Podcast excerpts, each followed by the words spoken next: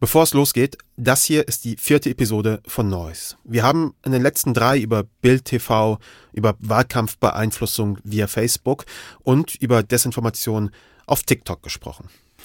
Hört sie euch an, falls ihr wissen wollt, wie mit Irreführungen, Verschwörungstheorien und Lügen, ja, wie dieser ganze Lärm diese Bundestagswahl beeinflusst. Diese Folge ist die letzte vor der Wahl. Aber keine Sorge, auch danach geht es weiter. Wir haben noch ein, zwei Überraschungen im Petto. Genau deswegen sagen wir am besten auch nicht so viel dazu, was euch jetzt erwartet, außer mein Name ist Patrick Stegmann. Ich bin Kaschrau Beros und das ist Noise. Episode 4 Vienna Calling. Los geht's.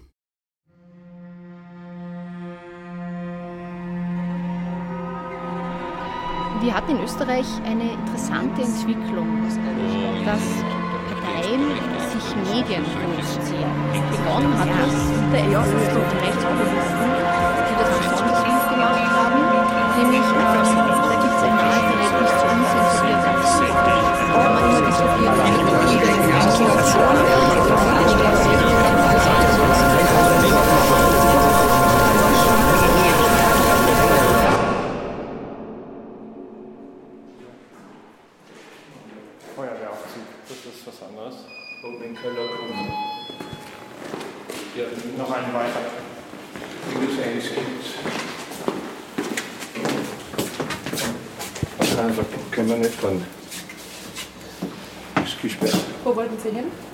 Keller. Und die Tiefgarage. Und das geht nicht? Ah, da. Ich bin gewohnt bei uns im Hostel. Untergeschoss, Ja, danke. Garage. Wir waren dann in einer Tiefgarage in Linz. Sechs Parkdecks ging es nach unten, eine Menge Autos. Nur leider Ist es ein weißes oder rotes Auto? nicht das Richtige. Okay, Moment mal. Sören, dessen Stimme wir hier hören, ist auf der Suche nach einem Auto. Und diese Stimme mit dem deutlichen österreichischen Dialekt, das ist Uwe Seiler. Pensionierter Kriminalbeamter, genauer digitaler Forensiker. Seiler kommt aus Linz, Oberösterreich, und dort hilft er uns, etwas herauszufinden. Wir sind auf der Suche nach einem Firmenkonstrukt, nach österreichischen Medien, die sich hinter Briefkastenfirmen verstecken, die gute Verbindungen haben zur örtlichen Politik und zu führenden Rechtsextremen. Diese Medien verbreiten Desinformation, Corona-Leugnung und Hetze gegen PolitikerInnen. Und all diese Medien in Oberösterreich, die sind auch schon davor in Deutschland sehr laut gewesen. Und wir haben uns gefragt, warum? Und wer steckt dahinter?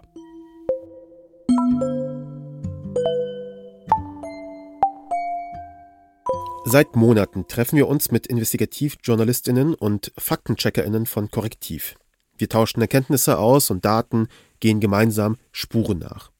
Wir wollen wissen, diese Aufregung über Annalena Baerbocks Lebenslauf etwa oder auch die beißende Häme gegenüber Armin Laschet, sind sie eigentlich echt? Oder sind das Kampagnen? Wer verbreitet das alles über die beiden? Unsere Recherche beginnt im Mai. Die Grünen sind damals noch auf ihrem Allzeithoch. Es sieht so aus, als könne Annalena Baerbock tatsächlich Kanzlerin werden. Und im Netz mehren sich die Fake News über sie. Angebliche Nacktbilder, haltlose Behauptungen, Baerbock wolle Haustiere verbieten oder die Witwenrente abschaffen. Tanja Röttger, du leitest seit dreieinhalb Jahren das Faktencheck-Team bei Korrektiv. Hallo Tanja. Hallo. Was wisst ihr denn, was wissen wir denn darüber, wer hinter solchen Fake News und diesen Memes gerade zu Beginn der Kandidatur steckt? Die Sache mit diesem Hundeverbot und mit dem ähm, Witwenrenteverbot klingt vielleicht erstmal so ein bisschen banal. Aber tatsächlich sind es extrem emotionale Themen. Und beides Themen, die sich auch speziell an Frauen gerichtet haben. Und wir sehen auch, dass besonders viele Accounts ähm, mit Frauennamen diese Sachen teilen. Was bei vielerlei Desinformation, muss man wirklich so sagen, nicht so der Fall ist. Oft sind es tatsächlich Männer, die das verbreiten oder männliche Accounts. Im Juni dann kocht die Debatte um Baerbocks Lebenslauf richtig hoch. Wenn bei einer Bewerbung Fehler im Lebenslauf auffallen, ist das ziemlich peinlich und Die lässt den Aufmerksamkeit, Unstimmigkeiten fallen da aus. wurde jetzt aber gestrichen. Die Jahreszahl war offenbar nicht Dieses Mal spricht sie von der Kritik Rufmord. steht gestern Abend eine Rechtfertigung. Format anders gewesen und die Frage ist, Was passiert seit der Entscheidung der deutschen Grünen, die politisch noch unerfahren Viele Medien berichten darüber, aber die Geschichte angestoßen hatten neurechte Blogger. Als um den 16. Mai herum das Thema zum Beispiel auf Facebook sehr häufig geteilt wird, bevor das Thema den Mainstream erreicht, da sind Medien ganz vorne mit dabei, von denen wir einige bis dahin überhaupt nicht kannten. Sie heißen Express, Report 24, auf 1. Und der Grund, warum uns einige dieser Medien nicht bekannt waren, sie haben sich neu gegründet. Kurz vor der deutschen Bundestagswahl. Und sie alle kommen aus Österreich.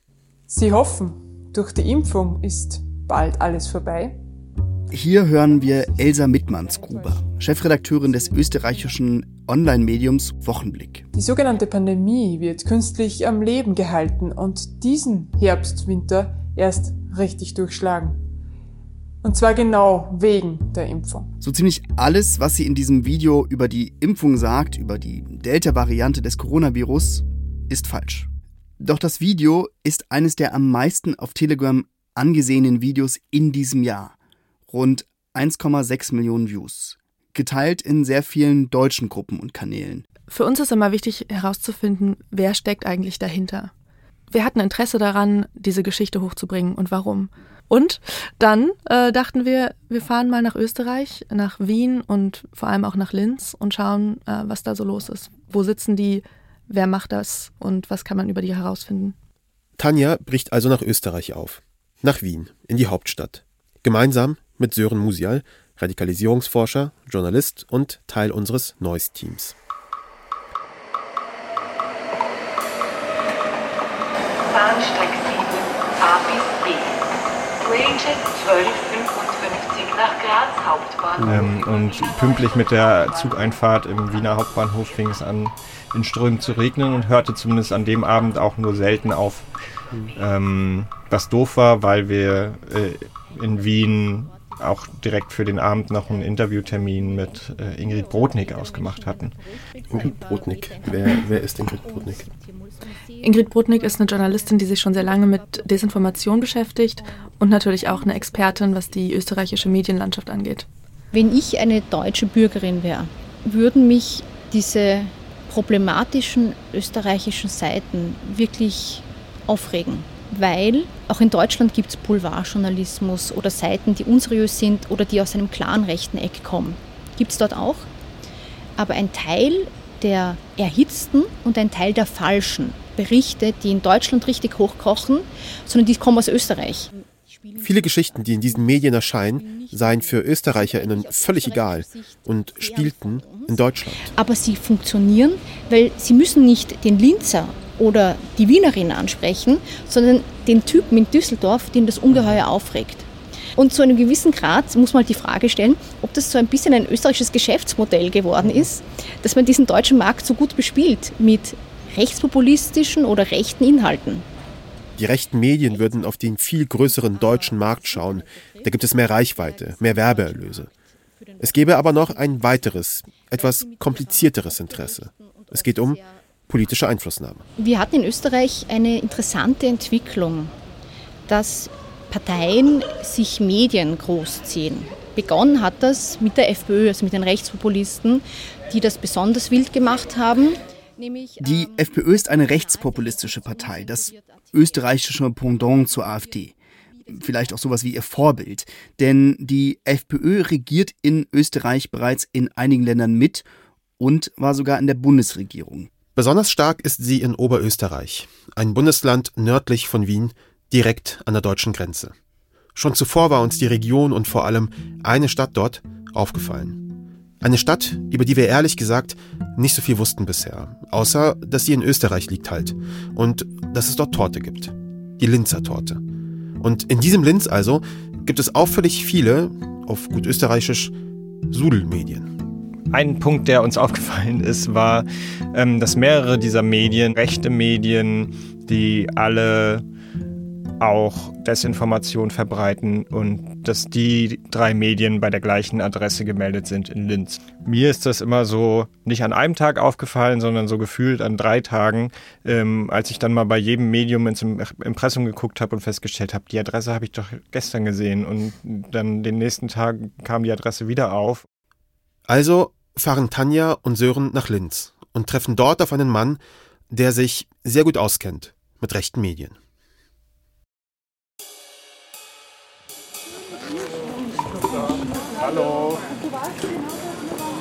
Hallo, grüß dich. Uwe. Hallo. Servus, grüß dich. Ich muss mir das Rad noch Ja. aufstellen. Ja. Ah, weißt du? Der Mann mit dem österreichischen Dialekt, das ist Uwe Seiler. Uwe Seiler ist 65, er ist, also er war Kriminalbeamter. Und äh, zum Schluss war ich Forensiker, Datenforensiker, also auf dem Computersektor. Ähm, ich bin heute 65 und in Pension und habe mich äh, seit zwei Jahren mehr oder weniger zurückgezogen, nicht ganz, aber doch zurückgezogen. Mehr oder weniger zurückgezogen, das heißt für Uwe Seiler eher mittendrin. Keiner, das haben uns viele zuvor gesagt, keiner kenne die rechte Szene in Oberösterreich besser. Und jeder, so scheint es, kennt Uwe Seiler Hallo, in Linz. Man darf hier nicht hergehen. Und er hatte so eine durchsichtige Mappe dabei, in der er Unterlagen hatte über seine jahrelangen Recherchen, in die er dann während des Interviews auch manchmal reingeblättert hat. Und er hatte so eine natürlich beigefarbene Weste an, in der er in der Tasche eine kleine Digitalkamera trug, so eine, die man halt in so eine Einstecktasche tut. Und wir haben ähm, den Uwe Seiler dort in so einem Café getroffen, Taxelmeier, wo anscheinend die High Society von Linz vorbeischaut. Und als wir da saßen, hat er verschiedenen Abgeordneten ähm, Hallo gesagt. Wir haben uns begrüßt. Er fing sofort an zu reden. Wir haben uns hingesetzt. Er hat gar nicht aufgehört zu reden. Und ich, ich guckte ihn so ein bisschen so an, so das Aufnahmegerät. Und er meinte so, naja, wir reden jetzt einfach, oder? Das heißt, die Aufnahme steigt auch ein ähm, in so einen historischen Abriss der Geschichte Oberösterreichs und Linz. Und der rechte, der rechte Extremismus als solches hängt ja ursächlich zusammen mit den mit, äh, napoleonischen Besetzungen. Äh, Seiler spannt die großen Linien. Napoleon, Burschenschaften. In Oberösterreich seien extrem rechte Strukturen schon sehr lange verankert. Bis heute. Die FPÖ ist die zweitstärkste Kraft im oberösterreichischen Landtag und stellt den stellvertretenden Chef der Landesregierung. Seiler ist 35 Jahre lang Kriminalbeamter in Linz gewesen und beobachtet die rechte Szene fast genauso lange. und so ungefähr ab 1983 ähm, war ich in, in gewissen äh, Informationsquellen drinnen und äh, seit diesem Zeitpunkt beschäftige ich mich eben mit dem Rechtsextremismus.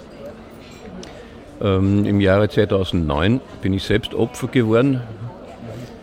Äh, Ich habe damals mit einem Nationalratsabgeordneten korrespondiert. Uwe Seiler deckt die Verbindungen der FPÖ zur Neonazi-Homepage alpen-donau.info auf und trägt maßgeblich dazu bei, dass die Hintermänner der Seite verurteilt werden. Die FPÖ verklagt Seiler. Es geht um Spionage, Geheimnisverrat, angebliche Netzwerke, die gegen die FPÖ Es ist mir arbeiten. geglückt. Die FPÖ hat mich mit mehr als 70 Anzeigen eingedeckt und hat alle Anzeigen verloren. Alle. Ähm, da ist es wichtig, wenn man sich in diesem Medium, in diesem Metier bewegt, ist immer das wichtig Eigensicherung. Man muss Sachen aufbewahren als Beweis, sollte es einmal kommen. Uwe Seiler hat sehr viel aufbewahrt über die Jahre. In den Nullerjahren fragt das Landesamt für Verfassungsschutz und Terrorismusbekämpfung, ob Seiler sie beim Vorgehen gegen eine Neonazi-Vereinigung unterstützen könne. Ihr Name Bund Freier Jugend. Eine rechtsextreme Organisation, Blut- und Bodenideologie, enge Verbindungen zur deutschen NPD. Auch wegen dieser Ermittlungen löst sich der Bund Freier Jugend auf. Die zentralen AkteurInnen der Neonazi-Vereinigung suchen sich neue Äh, Betätigungsfelder. Der Bund Freie Jugend hat sich dann 2008 aufgelöst und daraus sind dann die Abspaltungen und die eigenen Tendenzen wieder entstanden. Hier in Linz jetzt eben auf 1, äh, Info direkt und Windler die Wochen, Wochenblick. Auf 1, Infodirekt und Wochenblick. Das waren die Medien, die uns schon vor Wochen in unserer Recherche aufgefallen waren, weil sie früh in die Diskussion um Annalena Baerbock eingegriffen haben, weil sie Verschwörungserzählungen zu Corona verbreiten. Schlicht, weil wir uns wundern, dass rechte österreichische Medien so sehr an deutschen Themen interessiert sind. Und Uwe Seiler, der die Szene seit Jahren beobachtet, sagt, diese Medien stehen in direkter Tradition mit neonazistischen Organisationen in Oberösterreich. Äh, die jetzt mit Auf 1, mit, mit Info Direkt oder Wochenblick, die sind ein bisschen vorsichtiger, aber es ist trotzdem erkennbar die Tendenz, dass das gegen die Ausländer geht, äh, gegen die Zuwanderer, gegen die Migranten, also immer geht es in die Richtung. Ganz wurscht, wie sie heißen. Doch bei ideologischer Nähe hört es nicht auf. Sören hatte schon in Deutschland herausgefunden, dass mindestens drei Medien alle die gleiche Impressumsadresse haben. Im Interview mit äh, Uwe Seiler äh, war die tatsächlich auch mehr oder weniger ums Eck, äh, die Steingasse 6a. Und dann meinte er, ja, wolltest du noch hingucken? Und dann äh, sind wir mit ihm losgestapft. Keiner da.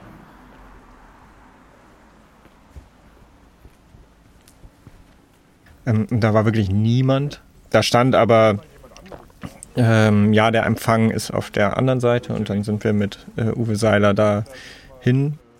Sie wusste auch sofort, also sie hat, wir waren, standen dann da ja zu dritt sehr interessiert und sie hat dann die große Glasschiebetür äh, automatisch geöffnet, sodass wir eintreten durften. Und da war unter anderem so ein, so ein A4-Blattständer ähm, mit dem Firmenverzeichnis der Firmen, die dort ihren Sitz haben. Und da stand Info Direkt GmbH auch dran, äh, die anderen beiden allerdings nicht. Die standen da nicht dran, ähm, aber die Frau hat uns auf jeden Fall bestätigt, dass die dort Kunden sind. Sie darf uns aber auch nicht sagen, ähm, und sie hat dann so versucht, so mit, mit Nicken und Kopfwiegen immer mal ähm, ein Signal zu geben, was, was, was so richtig ist von dem, was wir fragen und was nicht. Und? Was ist richtig? Was ja, dass die da nicht auftauchen, also dass die da nicht arbeiten und diese Adresse ja wirklich nur dafür nutzen, um das irgendwo anzugeben, damit ihre echte Adresse nicht bekannt wird. Das ist ein Briefkasten. Genau, es ist ein Briefkasten, die verwalten die Post. Dieses Versteckspiel, das einige Medien in Österreich spielen, in Linz sind sie ganz groß darin. Da gibt es Medien, die geben vor, irgendwo zu sitzen, ohne dort zu sein. Sie machen Stimmung gegen Migrantinnen, die Demokratie oder wenn es um die Impfung geht, die Wissenschaft. Und wie es scheint, haben sie genug Geld, um das jahrelang zu tun oder immer wieder neue Formate aus dem Boden zu stampfen. Die nennen sie dann ganz unverfänglich Report 24 oder auf 1. Die Frage ist nur, woher kommt das Geld und wer verfolgt damit welche Interessen? Wenn man dieser Frage nachgeht, kommt man in Linz unweigerlich zu einem Namen. Stefan Magnet. Hier in der Steingasse 6a in Linz, da sitzt Infodirekt, das sich 2015 gründete. Magnet unterstützte das Medium von Beginn an. Und hier in der Steingasse 6a sitzt auch auf 1, ein Online-TV-Sender, dessen Chef Stefan Magnet. Also Stefan Magnet ist Vorsitzender des Vereins, der diesen Online-TV-Sender auf 1 trägt. Zugleich aber hat er auch eine Werbeagentur. Die sitzt allerdings in einem anderen Gebäude in der Nähe des Linzer Hauptbahnhofs. Die Adresse steht auch ganz offiziell in seinem Impressum. Und da sind wir dann noch hin mit Uwe Seiler. Ja, danke.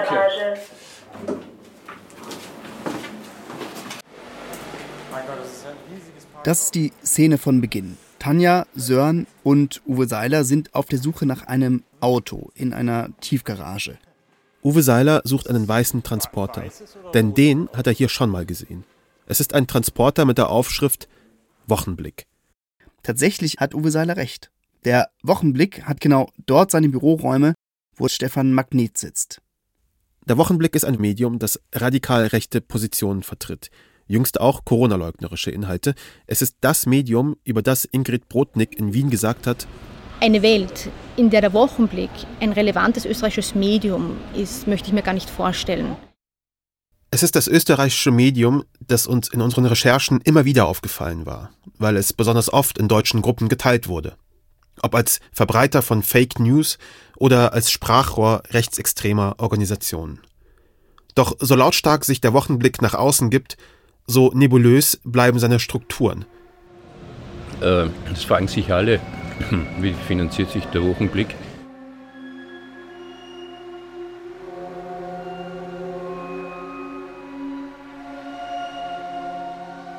Schon 2018 muss der Wochenblick in einem Gerichtsprozess seine Finanzen offenlegen.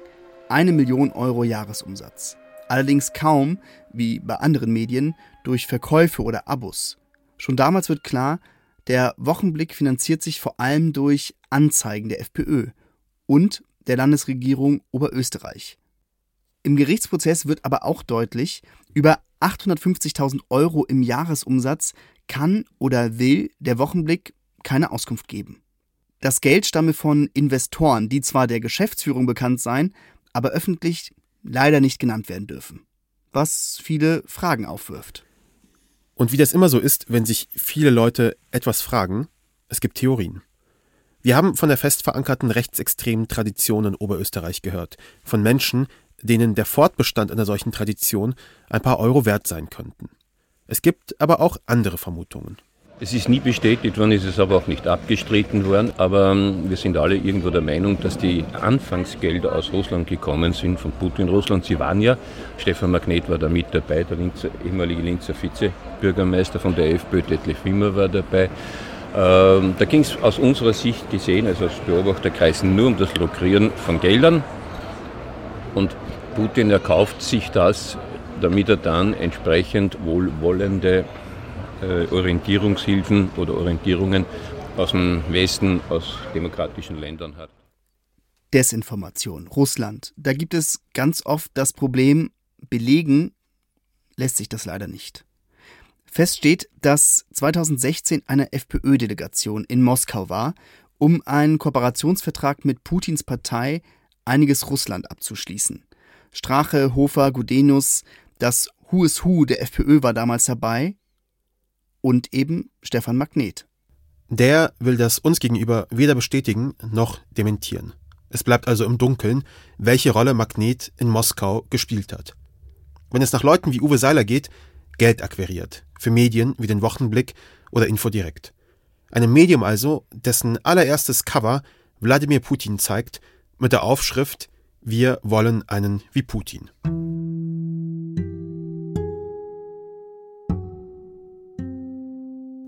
Magnet und seine Verbindungen, das ist ein möglicher Schlüssel zu der Frage, wer oder was finanziert eigentlich dieses Netzwerk an rechten Medien. Wir haben mit Jakob Winter telefoniert. Er ist Journalist für Profil, das ist sowas wie der österreichische Spiegel.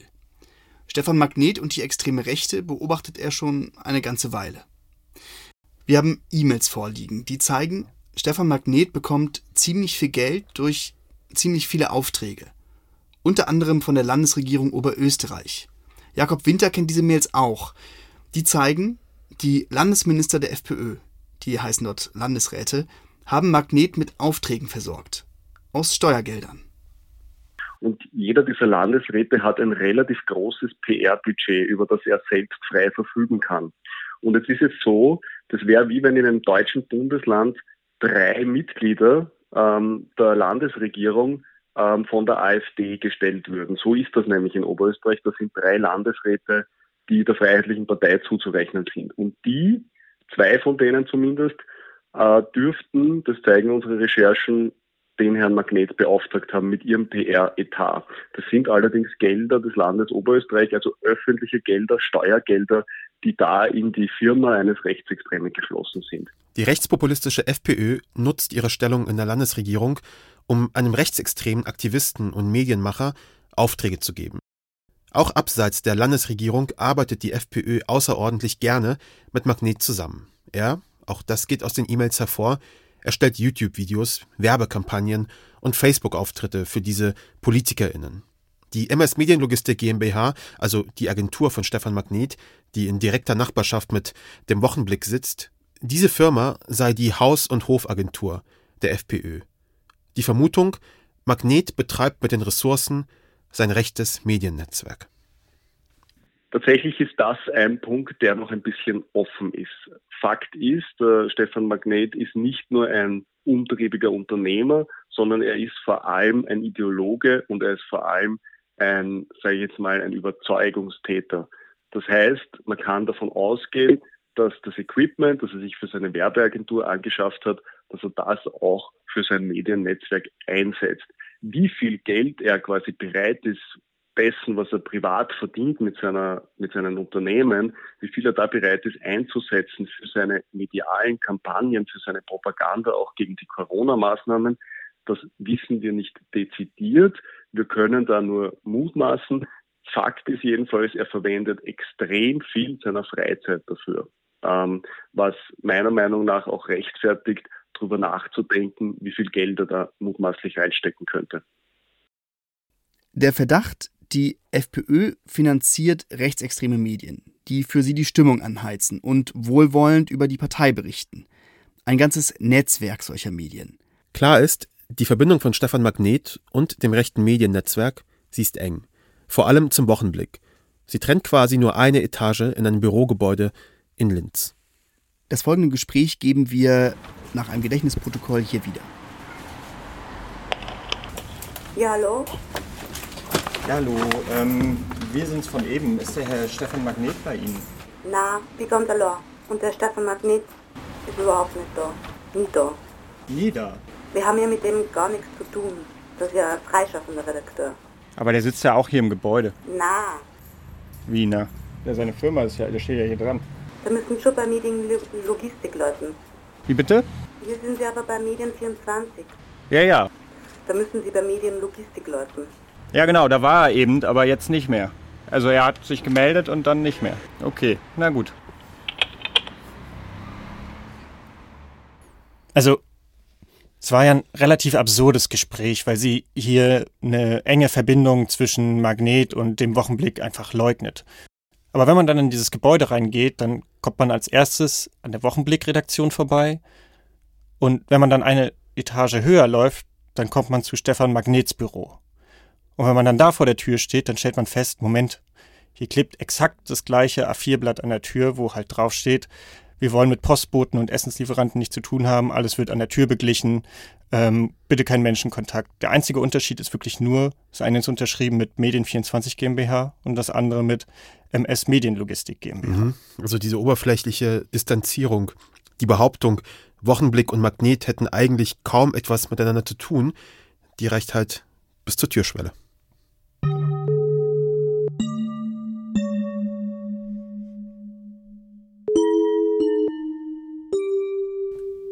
Wir haben eine Telefonnummer bekommen. Die von Stefan Magnet. Wir wollen mit ihm sprechen. Schließlich ist er der Einzige, der all diese Fragen beantworten kann. Mit den Geldern, mit der Russland-Verbindung, mit seiner Werbeagentur und dem Netzwerk rechter Medien. Ja, guten Tag, Herr Magnet. Hier ist Sören Musial. Ich bin Journalist aus Deutschland. Wir waren vor einem Monat etwa bei Ihnen und wollten mit Ihnen sprechen. Und ich wollte fragen, ob Sie Zeit haben, ein paar Fragen zu beantworten. Stefan Magnet hat zwar kurz mit uns gesprochen. Das Gespräch durften wir aber nicht aufzeichnen. Zu seinen Verbindungen zur FPÖ wolle er nichts sagen. Auch nicht, ob er mit der FPÖ in Russland gewesen sei. Eine Frage aber hat er uns beantwortet. Warum ist er so interessiert an Deutschland? In Deutschland, so Magnet, würden eben wichtige Entscheidungen getroffen. Auch dort wolle man daher WählerInnen erreichen. Und es gäbe schlicht einen Markt für alternative Medien. Und genau diesen Markt will er nicht nur aus der Ferne bespielen, aus Oberösterreich, aus Linz. Am Telefon kündigt Stefan Magnet uns gegenüber noch an, dass er ein neues Hauptstadtbüro plane. Hier, in Berlin.